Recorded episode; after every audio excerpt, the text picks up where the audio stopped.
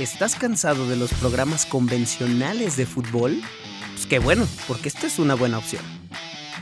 ¿Quieres saber toda la información del fútbol actual en el mundo, hasta en Qatar? Pues aquí no es tu mejor opción, pero te aseguramos que te vas a divertir un chingo. ¿Quieres cagarte de risa, pero también escuchar a varios güeyes hablando de fútbol? Esta es tu mejor opción. Una plática de fútbol entre compas. Bienvenidos a La Recta todos los jueves por Spotify y todos los lugares a los que nos invitan.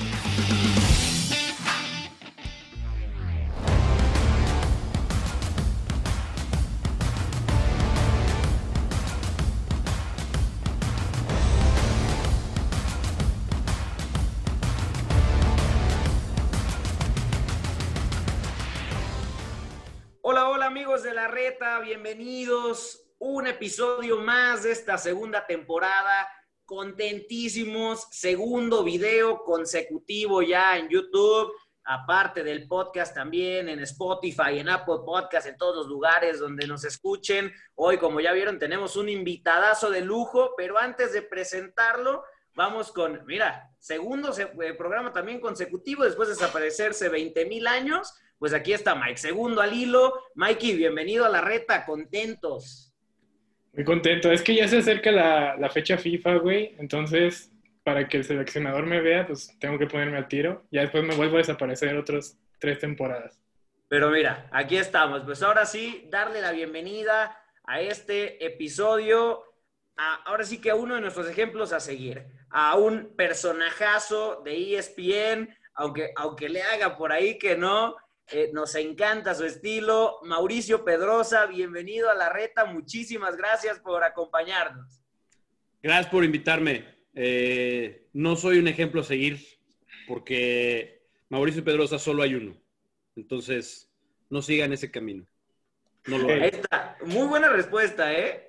Ahora sí, yo nunca había escuchado una respuesta así y tiene razón. Así que, bueno, algo, algo aprenderemos de, de Mauricio, pero hay solo uno, así que bueno, darte la bienvenida, Mauricio. Muchas gracias. Gracias, muchachos. Un placer. estar aquí en la reta con nosotros, contentísimos. Pues ahora sí, empecemos a lo que venimos, Mauricio.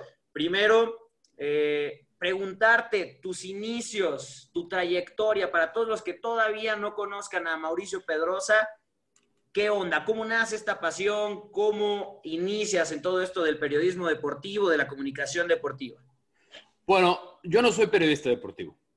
Yo tengo mucho respeto por la gente que estudió periodismo, que ejerce el periodismo, que son periodistas. Cada día son menos, pero yo no soy periodista. Yo soy comentarista deportivo porque el, periodista tiene otras características, hace otras cosas que yo no hago, que no son ni siquiera de mi interés.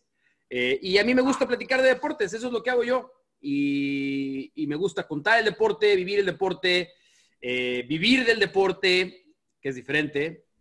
Eh, y eso lo traigo desde chiquito, desde siempre. O sea, siempre fui muy picado para todos los deportes, por una influencia familiar de mi papá, de mis tíos, mis primos, siempre estuvimos muy apegados al deporte, viéndolo, jugándolo, y, y siempre me pareció como que dedicarme a esto sería increíble, pero nunca me lo puse como una meta ni como un objetivo.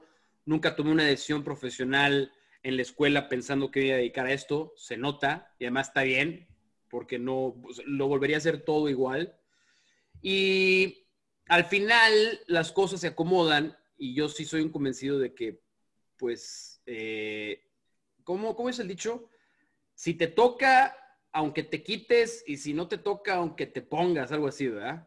Entonces, yo sí creo que me tocaba estar aquí, probablemente era mi destino, no lo sé, y soy muy feliz, soy muy afortunado de que me haya tocado hacer lo que hago y estar en donde estoy.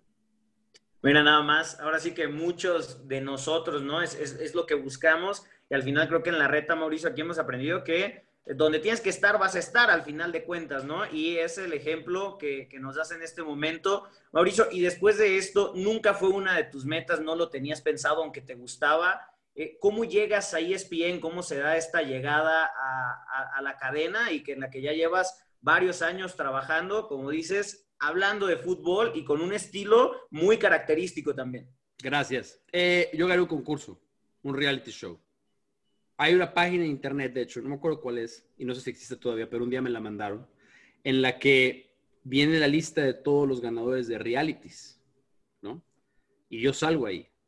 Entonces, comparto créditos con la mapacha de Big Brother, con, con Poncho, con Poncho de Nigris, este, con Erasmo. ¿Ganó Erasmo Catarino en la academia o fue de los que perdieron? Jair ganó. No, sí, fue el que ganó. Sí, ¿no? Erasmo Catarino eh, y yo pertenecemos a esta misma categoría de ganadores de, de reality show. Este, ¿quién más? ¿Cómo se llama la que ganó American Idol? Que ahora es Kelly Clarkson, ¿no? Carrie Underwood, la que canta la canción de Sunday Night Football.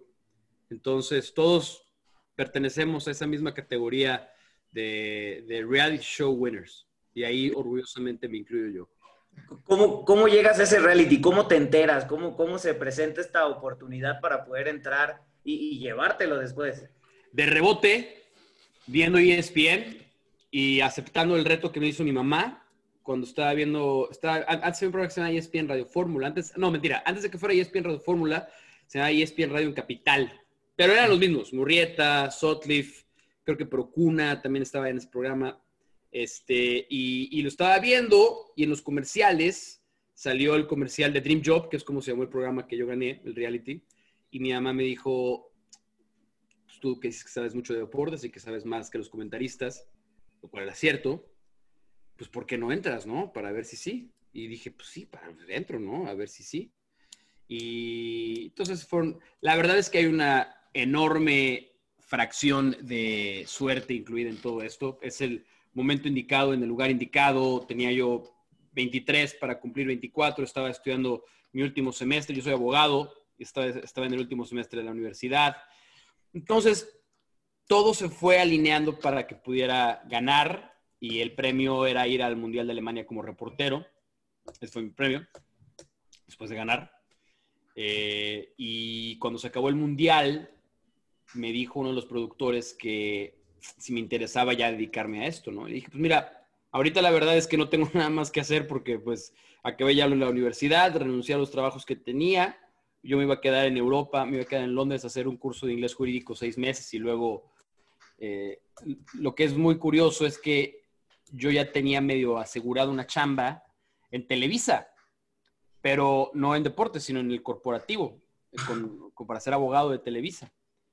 Y, o sea, no tenía la chamba ya amarrada, pero estaba muy avanzado para hacer eso después de regresar de mi curso de inglés jurídico. Pero justo antes de empezar el curso me llamó eh, quien hoy es el vicepresidente de la compañía, antes era el director de ESPN México, y me ofreció un puesto de reportero un año, un contrato de un año. Y dije, bueno, va, un año está perfecto, así ustedes ven si les gusta, yo veo si me gusta, y ya son 14 años de gustarnos los dos. Mira nada más, esa pizca, Mikey, de suerte que, que comenta Mauricio, ¿no? Además, claro, de ya un trabajo de años, pero estar en el momento indicado, ¿sí o no, mi Mike? ¿Le vas a los vikingos de Minnesota?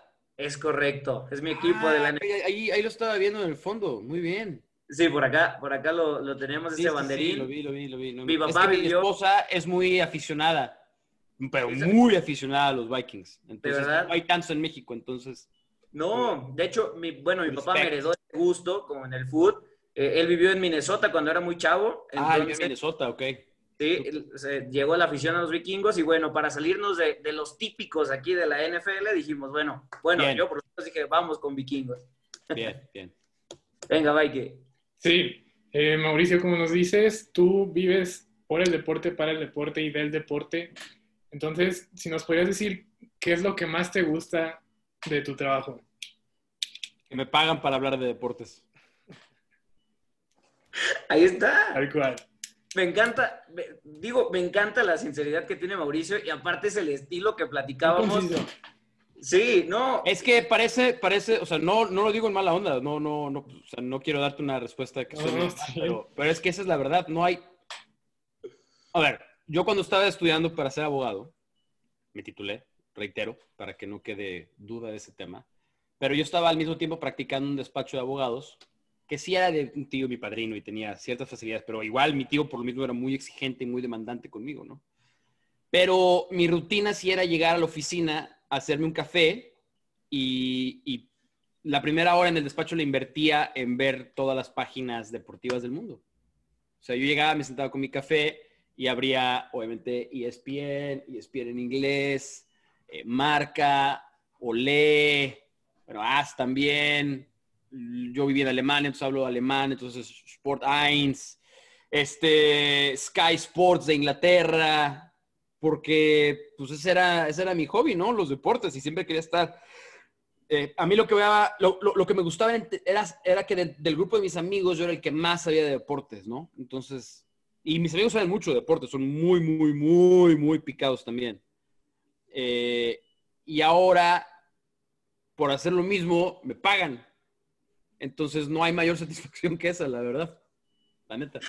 Y no, y, es, muy real, ¿no? Y es lo que dice, al final, cuando te están pagando por lo que te gusta, digo, no sé si difieras de esto, pero dicen que cuando haces lo que te gusta no, es trabajo, ¿no? Tendrá su grado de dificultad, pero qué chido, y al final nos encantará todo esto, y, qué mejor que, que, se llegue a esto. Y Mauricio, platicándonos justamente de que pues estos no eran tus planes, pero que tú le decías a tu mamá, bueno, yo soy más bueno y sé más que los que están ahí ¿Qué ha sido para ti lo más complicado en estos 16 eh, eh, años? 14. 14, perdón. Em, bueno, que yo nunca había estudiado y no, y no conocía el negocio. No lo conocía en lo absoluto. No tenía una sola relación, un solo contacto, un solo teléfono de alguien que me pudiera ayudar. Nada, cero. Yo entré a trabajar para aprender, literalmente. Entonces yo le estoy ahí es bien eternamente agradecido que me, yo les digo que mi primer año me becaron, ¿no? Para aprender del negocio. Y si es hasta, o sea, si me siento un poco mal, no debería, pero sí me siento un poco mal porque yo conozco ahora evidentemente a mucha gente del medio y yo sé y yo veo lo que les ha costado y lo, y lo que es el, literalmente el picar piedra, ¿no? Y que no te paguen casi nada y tener que echarte 14 horas, e ir del entrenamiento del América al entrenamiento de Cruz Azul, al aeropuerto, a la redacción, este, y yo la verdad es que no pasé por eso. O sea, sí, sí pasaba, la, sí, sí pasaba las horas y me aventaba esos tramitos, pero yo ya estando en ESPN. Entonces, yo es lo que más le agradezco a la empresa que me tuvieron esa paciencia para aprender el negocio. Eso fue lo más difícil, aprender el negocio, porque no lo conocía. Nunca había trabajado en un medio, no conocía a nadie del medio, no sé de qué se trataba. Me ayudó mucho el, mes que estuve en el Mundial porque estuve siguiendo, estaba sombreando yo a John Sotleff y le aprendí mucho. Es mi gran maestro y es mi eh, amigo entrañable de toda la vida porque se ha por comportado mil puntos conmigo y muchas cosas de las que yo sé de este negocio se las debo a John, se las debo a el productor de ese mundial que se llama Octavio Gallegos, que con una mano en la cintura pudieron haberme dicho, a ver, tú has acabado el concurso que vean, haz, lo tuyo y, no nos estorbes. Pero no, fue, ah, mira, ven, así se eso, quieres probar, quieres, quieres ver cómo funciona una cámara, quieres ver cómo se hace un reporte, cómo se envía el material. Eso fue toda la diferencia. Y el aprender el negocio, evidentemente, para alguien como yo, pues era lo más difícil.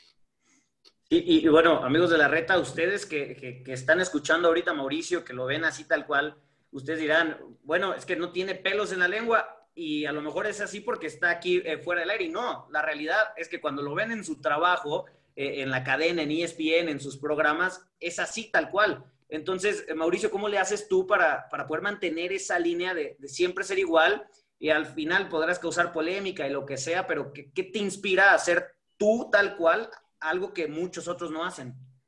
Que cuando yo veía la televisión y al día de hoy veo la televisión o escucho o estoy, no sé, consumo eh, medios deportivos, para mí es muy fácil darme cuenta quién, quién está fingiendo y quién no es real. Entonces, no puedo, no puedo darle credibilidad a esa persona. No le quiero lo que me no, no sé si me está mintiendo o no. No sé si es un acto y dentro del acto, pues no sé si lo que está diciendo lo está sintiendo o no. Y a mí no me gusta ser así. Y no es difícil, es, lo más fácil del mundo. Lo más fácil del mundo es ser tú. Lo más difícil es ser ser un personaje que no eres, ¿no? Entonces, no, no es, no es nada difícil. Es fácil, porque no tengo que cambiar nada de cómo soy. Y además creo que es como hay que ser en este negocio.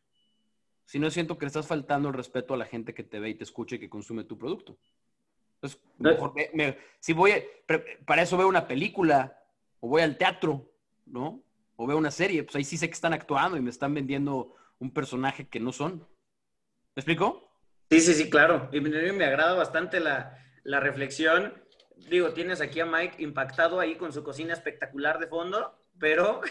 lo ¿Qué preparaste, ¿qué preparaste hoy de, de- de cocinar? Eh, hoy no he comido. No, bueno, Así de plano. Así Y yo, pero para mí son las 10 para las 5 y para ti ya son 10 para las 7, ¿no? Sí, sí. ¿No tienes hambre? no realmente. Estoy.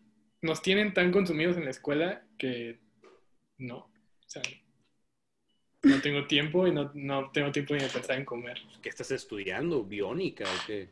Ojalá. Ojalá, parece, pero no. Comunicación y aún así nos tienen pegados aquí.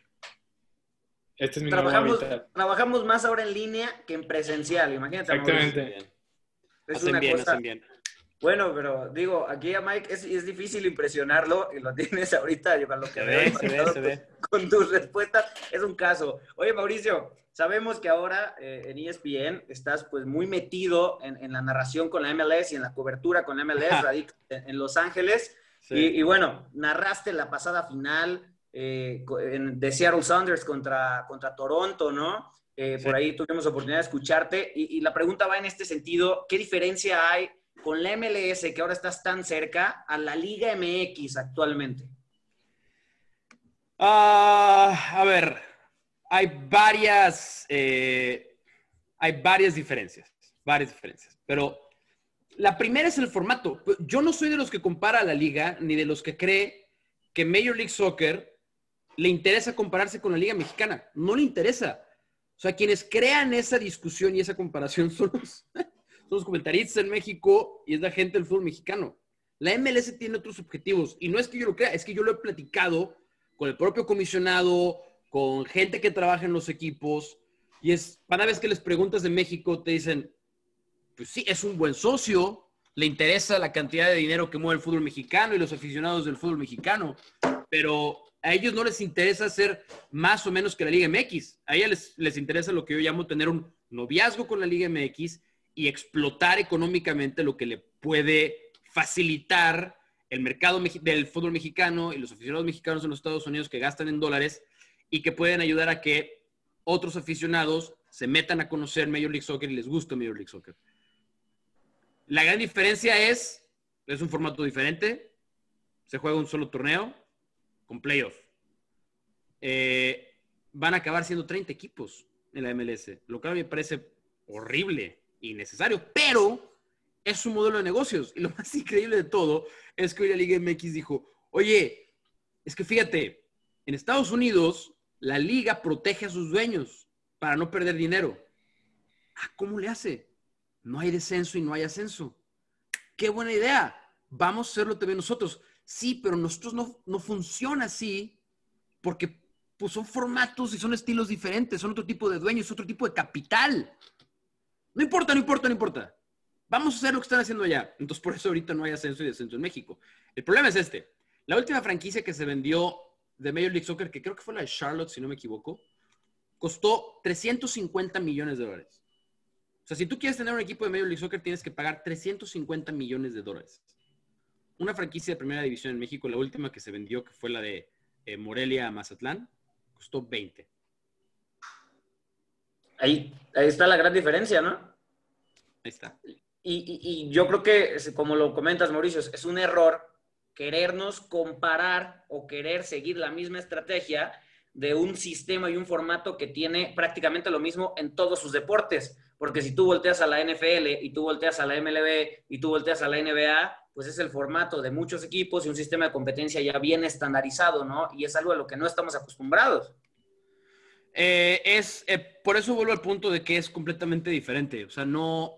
A ver, eventualmente vamos a caer en comparaciones porque hay futbolistas mexicanos que deciden ir a jugar a la, a la MLS en vez de regresar a la Liga Mexicana. Porque lo hacen porque van a ganar en dólares, porque viven tranquilos y porque les gusta el estilo de vida de los Estados Unidos. Punto. Porque ven, dependiendo de la edad en la que lleguen, Pero ven, por ejemplo, que Atlanta pagó 10 eh, millones de dólares por el Piti Martínez y hoy lo vendió como en 14 o 15 millones de dólares, ¿no?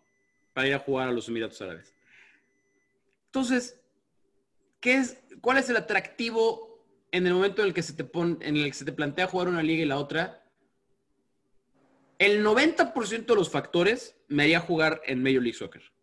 El 10 tiene que ver con pues, la competencia, la liga que conozco, si efectivamente, como vemos Ochoa, prefiero jugar en el América en vez de ir a jugar. Eh, ¿Qué equipo es el que está por firmar Ochoa? ¿Houston? Dallas no era, pero creo que era Houston el que estuvo a nada de llevarse Ochoa, pero dijo, no, yo quiero usar a jugar al América, eventualmente acabar en Major League Soccer, ¿no? Entonces, pero digo que es muy ociosa la comparación entre las dos. Y Mauricio, deportivamente, ¿para qué está la MLS a futuro? ¿A qué te refieres? En, el sistema, porque en México escuchamos todo el tiempo que en nivel futbolístico eh, la Liga MX está por encima de la MLS. Entonces, en este nivel futbolístico, en este sistema de competencia, de ya no traer solo jugadores eh, al retiro a la MLS, sino empezar a formar para que esta llegará a, superar incluso en una selección nacional a, México, Estados Unidos, en esta formación? Bueno, es que hay ejemplos contrastantes. Estados Unidos ha llegado más lejos que México en un mundial y fue a paz cuando dejó fuera México en el 2002. Pero del otro lado, Estados Unidos no fue al mundial pasado, no clasificó y México no deja de clasificar a los mundiales. Entonces, en tema de selecciones, hoy es un poco más brillante el futuro para Estados Unidos. Lo único que tienes que hacer es repasar la lista de cuántos futbolistas menores de 23 años hay de los Estados Unidos y en qué equipos están y cuántos minutos juegan cuántos futbolistas de México tienen esa posibilidad. Es la primera comparación. La segunda comparación entre las ligas es, ya un año, Toronto eliminó al América, a los Tigres y perdió la final con Chivas. La LAFC viene de eliminar a León. El León que es el, estadísticamente es el mejor equipo del fútbol mexicano del 2019 para acá. Lo paseó en la cancha del LAFC. Entonces, yo creo que eventualmente va a haber un punto en el que va a ser, van a ser muy parejas. No creo que una vaya a ser superior a otra. Y como en un año puedes tener a Rayados que te gane todo, al siguiente año puede llegar Atlanta y ganar todo, y al siguiente año va a ser el América, y al siguiente va a ser el AFC, y al siguiente va a ser... Creo que va a haber, no, no creo que al final del día una liga vaya a ser muy superior a otra, pero sí creo que van a acabar siendo muy parejas. Mikey, límpiate las lágrimas antes de la siguiente pregunta. Feas memorias de, de sí. De, sí, de cómo destrozaron a León en, Los Ángeles. Em, horrible. Pero bueno, em, Mauricio, tú has cubierto, cubres o has cubierto food, NFL, baloncesto, golf. De todos estos, ¿cuál ha sido el que más has disfrutado cubrir? Lo que más disfruté fueron los Olímpicos de Río en 2014. No, 2016, perdón. Eh, sí, lo que más disfruté. Porque nosotros teníamos los derechos para transmitirlos, entonces podemos entrar a cualquier lado, podemos ir a cualquier evento. No era nada más cubrir el evento para hacer un reporte, sino era transmitir el evento y me tocó transmitir eh, competencias y medallas de Michael Phelps, me tocó narrar en el estadio prueba de Usain Bolt, eh, me tocó narrar los 50 kilómetros de marcha, me tocó cubrir muchísimos otros eventos, eh, narrar casi toda la natación.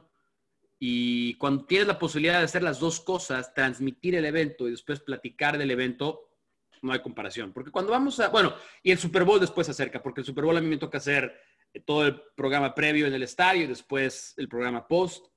Pero cuando puedes combinar las dos, el transmitir y después platicar del evento, no hay comparación. Nosotros no podemos hacer los mundiales porque no tenemos los derechos de transmisión.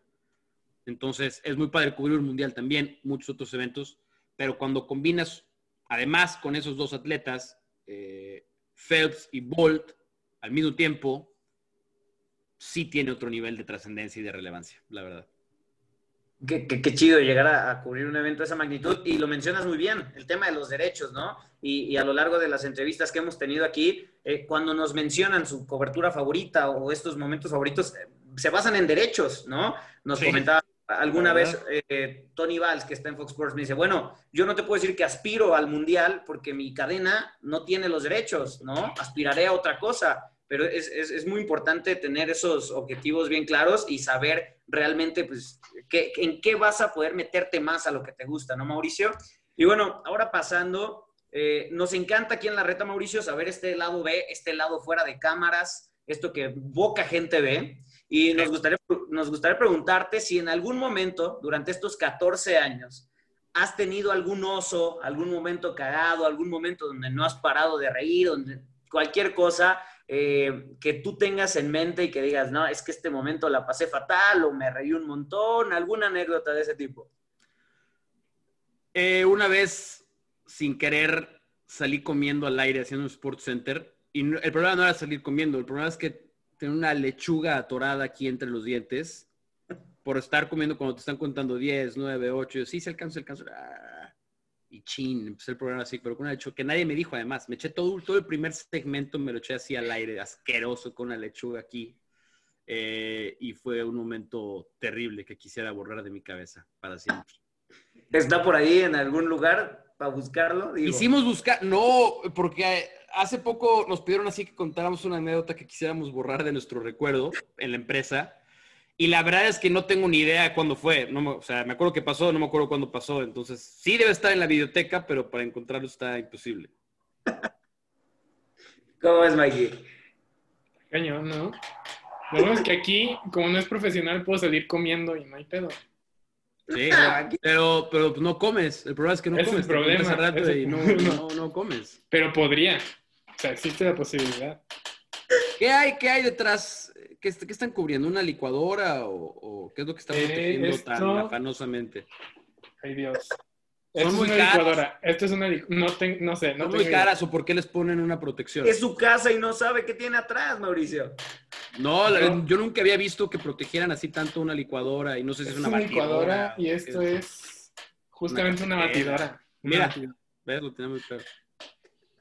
Son así como que heredadas, tienen como tres generaciones y no quieren. Pues ¿En sí. tu casa también le ponen plástico a los muebles así para que no se les llene el polvo o no? A la No, eso no. Eso, ok. A ese punto todavía no. ok. Esos son muebles nuevos. E- Este, digo, Mike no lo va a usar porque no come, pero lo Exactamente. heredará seguramente. Para manos más hábiles. Porque pues yo. Ni el cereal. Ni el cereal con leche me sale. Venga, Mikey, la siguiente pregunta. Pero bueno. Este. Como mencionaste hace rato, Mauricio, estaba. Bueno, está más bien en los Juegos Olímpicos y mencionaste que abajito prácticamente estaba a cubrir el Super Bowl. No, no, no. Varios, varios escalones más abajo está el Super Bowl. Ah, ok. Bueno, para todos los fans de la NFL en la reta, si nos podrías contar qué es para ti cubrir pues la NFL o un Super Bowl. Es muy curioso porque para mí, bien chavo, obviamente cada vez que veíamos el Super Bowl en familia, era un evento de agenda, ¿no? Era el evento que esperábamos siempre eh, al principio de año, porque nos reuníamos no nada más eh, mi mamá, mi papá, mi hermano y yo, sino toda la familia de mi papá y era un evento, era el domingo el Super Bowl. Y la realidad es que era un evento que sientes a veces como inalcanzable, ¿no? O sea, es como, pues, ¿cuándo voy a ir a un Super Bowl? ¿Quién sabe? ¿No? Y se vuelve, se, volvió una obsesión para mí ir a un Super Bowl. Se volvió una obsesión total. Y dije, yo voy a trabajar para ahorrar lana porque es carísimo ir al Super Bowl y yo voy a ir a un Super Bowl en mi vida no matter what. Eh, y después ya trabajando en ESPN, el primer Super Bowl que fui, no fui trabajando, fui como aficionado. Yo lo voy a los Steelers, gracias a Dios. Eh, y, y- y cuando llegan al Super Bowl 43, me acuerdo que me dijo un amigo, así como dijo mi mamá, ¿por qué no entras a Dream Job? Me dijo un amigo, ¿por qué no vas? O sea, pues trabajas en ESPN, deben, te deben dar boletos o algo. No, yo, no, o sea, es un mito que toda la gente cree que porque trabajas, en- trabajo en ESPN, no trabajo en la NFL y no trabajo en los Sí. Ni en el Super Bowl, o sea. Pero dije, bueno, déjame averiguar. Y yo sabía que había gente de ESPN, entre ellos John Sutcliffe y Octavio Gallegos, con los que estuve en el Mundial. Y les hablé y le dije, oye, se antoja al Super Bowl, ¿qué tan difícil es? A ver, por hospedaje y cosas así, no te preocupes. Nosotros sea, te puedes quedar con nosotros. El tema es el boleto, ¿no? Y entonces John me dijo, déjame averiguar. Y John Sutcliffe tenía un amigo que iba a ir al Super Bowl y a la mera hora no podía ir y, me vendió su boleto. Entonces me dijo, ¿lo quieres? Y yo, sí, claro que sí. Entonces fui al Super Bowl. Entonces ahí como que se pillé esta parte de, ok, tengo que estar alguna vez en un Super Bowl en mi vida. Pero después me la pasé tan bien y lo disfruté tanto que dije, no quiero dejar ir al Super Bowl. ¿Qué hago? Pues entre trabajar en cosas de NFL. Entonces subí con mi jefe y le dije, oye, quiero, quiero hacer NFL. Y me acuerdo que me preguntó, ¿eres experto? Y yo por dentro en mi cabeza me dije a mí mismo, eh, me defiendo, sé, ¿no? Pero le dije, no, claro, por supuesto, ¿no? Pregúntame lo que sea. Y, y creyó en mí, así, creyó en mí. Siempre los, los estaré muy agradecido al señor Armando Benítez. Y agarró el teléfono y le dijo al productor, el viernes empieza Mauricio en NFL semanal. Yo había hablado con el productor porque él sabía que me encantaba y sí sé de NFL y me dijo, pero habla con Armando para ver cómo se acomodan y yo no lo había hecho, no me gusta la política en este trabajo, no me gusta hacerla. Pero dije, bueno, voy a hablar y fue así. Entonces, em, em, literalmente entré porque quería ir al Super Bowl y desde el Super Bowl 47 a la fecha, este, he tenido la posibilidad de seguir cumpliendo mi sueño de ir a los Super Bowls. Estoy, estoy impactado con la suerte que has tenido en, en la vida. Sí, la verdad, la verdad. O sea, yo está, está padrísimo y colegas así, ¿no? Digo, claro que el trabajo va implícito ahí, ¿no? Y el No, no, saber pero hay, un- cosas. hay una cantidad de suerte involucrada. Pero, Eh, no oye, se, se me antoja ir al Super Bowl. No sé cómo voy a conseguir boleto y de repente el amigo de John no va y te queda el boleto, ¿no? O sea, qué, qué chido. Y que a la fecha, pues eres eh, el que hace los programas también para, para el Super Bowl y la NFL. ¡Qué dicha! La neta, qué, qué dicha. Es que ahí te va, ahí te- o sea, sé que están de cotorreo, pero este, es la única parte seria que les voy a decir. Ok. Ok. Una, una cosa sí es tener suerte, ¿no? Pero luego es qué haces con la suerte. Porque así como a mí se me abrió la puerta de poder hacer programas de NFL, la otra parte de la historia que no te conté es, ok, ahora le tengo que chingar acá, ¿no? Ahora tengo que hacer bien. Porque yo me puedo sentar a hacer un programa, pero si no lo hago bien, no me va al Super Bowl. Si no soy dedicado, si no soy profesional, si no hago mi, si no hago mi tarea, si no ejecuto bien al aire, si no me preparo bien, no voy nunca a un Super Bowl. ¿Me explico? Lo mismo con ESPN. Sí, yo entré de rebote. De rebote.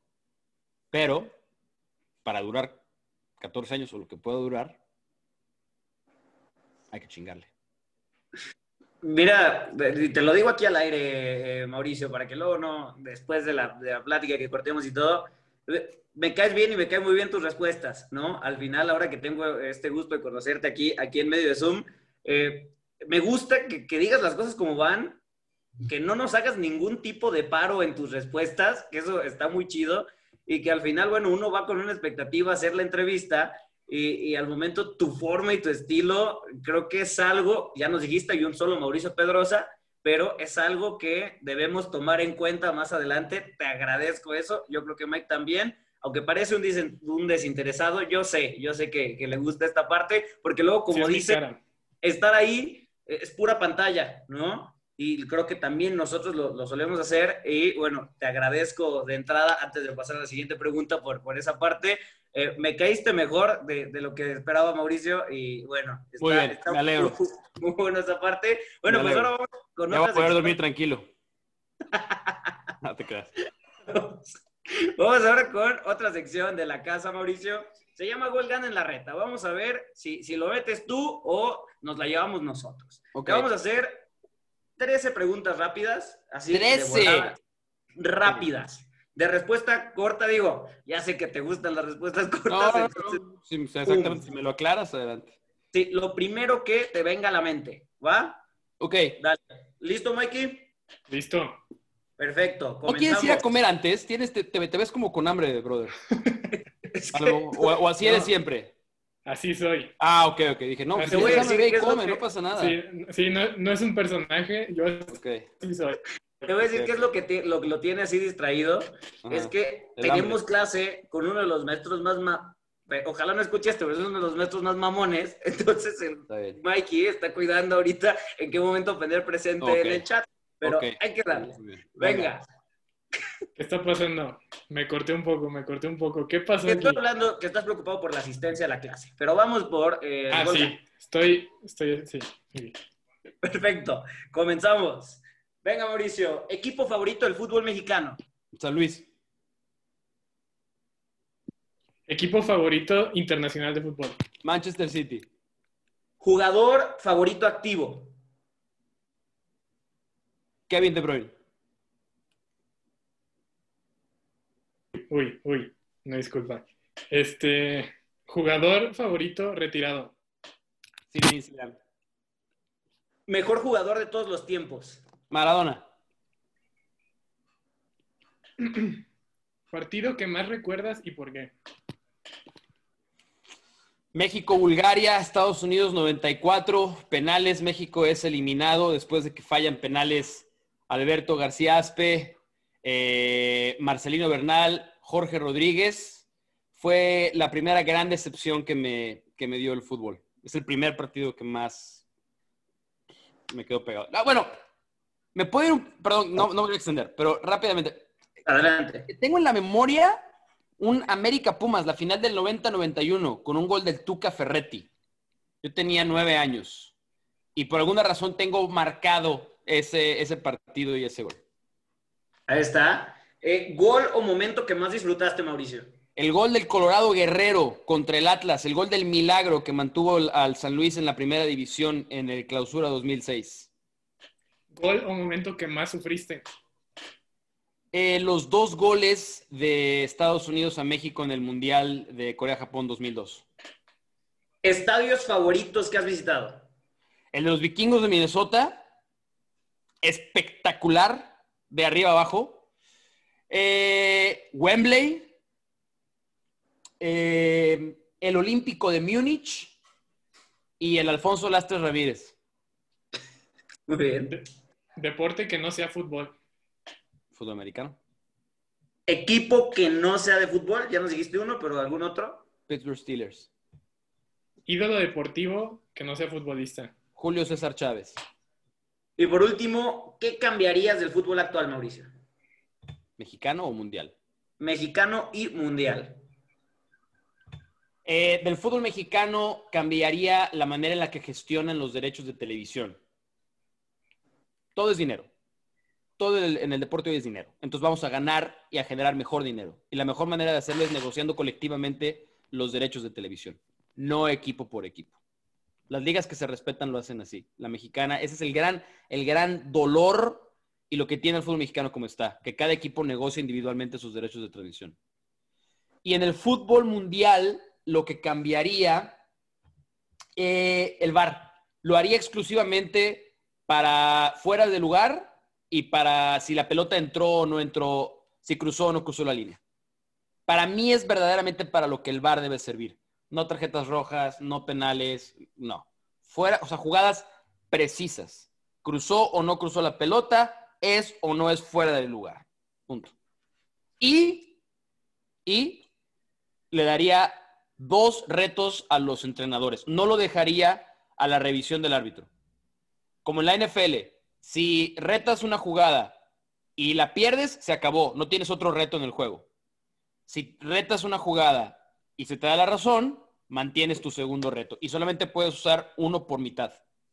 Justo, justo, justo eso iba a, a preguntarte si se debería implementar en el VAR esta parte de, de la NFL. Creo que sería una buena implementación, pero bueno, al final FIFA tendrá sus, sus ocurrencias, pero creo que hasta daría más dinamismo a la utilización Sí, del VAR. sí, sí, sí, sí, más rápido, rápido. Sí, sí, más sí, vamos. intriga, ¿no? Pues ya está, Mikey, ganó, el gol gana en la reta, Mauricio. Se llevó. nos ha estado dando una trapeada, o sea, Mira, él se ganó el gol gana, nosotros ya perdimos asistencia. Ahí te la dejo, más. Yo, yo ya No importa, no importa. Aquí estamos, amigos de la reta que están viendo este video en YouTube y que están escuchando. No importa, al final las clases se. Las charlas de la reta, aparte Eso con la no. sinceridad de Mauricio, no. ¿Sí o no, Mauricio? Sí, supongo. Mauricio, ya casi para, para terminar. Venga, Mikey, tu turno, tu turno. Sí. Bueno, Mauricio, nos contabas que llegar a ESPN como tal no era un plan, fue, pasó porque pasó, pero ahora que ya estás ahí y ya estás establecido, ¿Tienes algún plan definido, algún, alguna meta futuro? Es una buena pregunta. Sí lo tenía antes, pero ahora he cambiado mucho mi, mi approach en ese sentido. Y está bien tener metas y tener sueños y tener una idea de lo que quieres ser. Pero este negocio cambia tan rápido que creo que a veces por tener demasiadas expectativas a largo plazo nos olvidamos del corto plazo. Y hoy creo que la dinámica de la comunicación es tan vertiginosa que necesitamos estar mucho más pilas en el día a día. Y hoy afortunadamente tengo un día, día de muchísimo vértigo que me tiene activo todo el tiempo y lo disfruto. Eventual, claro que hay planes, hay cosas que quieres hacer, pero ya no se vuelven una obsesión ni un, bueno, si no lo hago me voy a frustrar el resto de mi vida. No. Creo que alguien como yo, que además está en esta, en, en la posición por la manera en la que llegué yo, estoy mucho más enfocado en disfrutar lo que tengo el día de hoy, hacerlo lo mejor posible y siento que con ese approach a mi trabajo, el mediano y el largo plazo se van a dar más fácil y se va a dar mejor. Pues bueno, ahora sí que, es, bueno, es bueno lo que nos, nos comentas respecto a, tener las metas, pero yo me quedo con lo cambiante que es eh, la profesión y lo cambiante que es estar en, esas, en esos ámbitos, ¿no? Mauricio, ahora ya para prácticamente terminar, esta es una pregunta un poco más para todos los que les gustaría dedicarse a esto. ¿Crees que las aspiraciones como periodista, como comunicador deportivo, deberían ser eh, lograr trabajar en los Estados Unidos, eh, así como, vamos, que nos platiques tu experiencia, cómo es ahora que estás en Los Ángeles, esta experiencia, ¿crees que debería ser una meta buena poder trasladarse para allá, a diferencia de estar en México? No, eso es que depende de cada quien. O sea, en mi experiencia yo siempre quise vivir en Los Ángeles.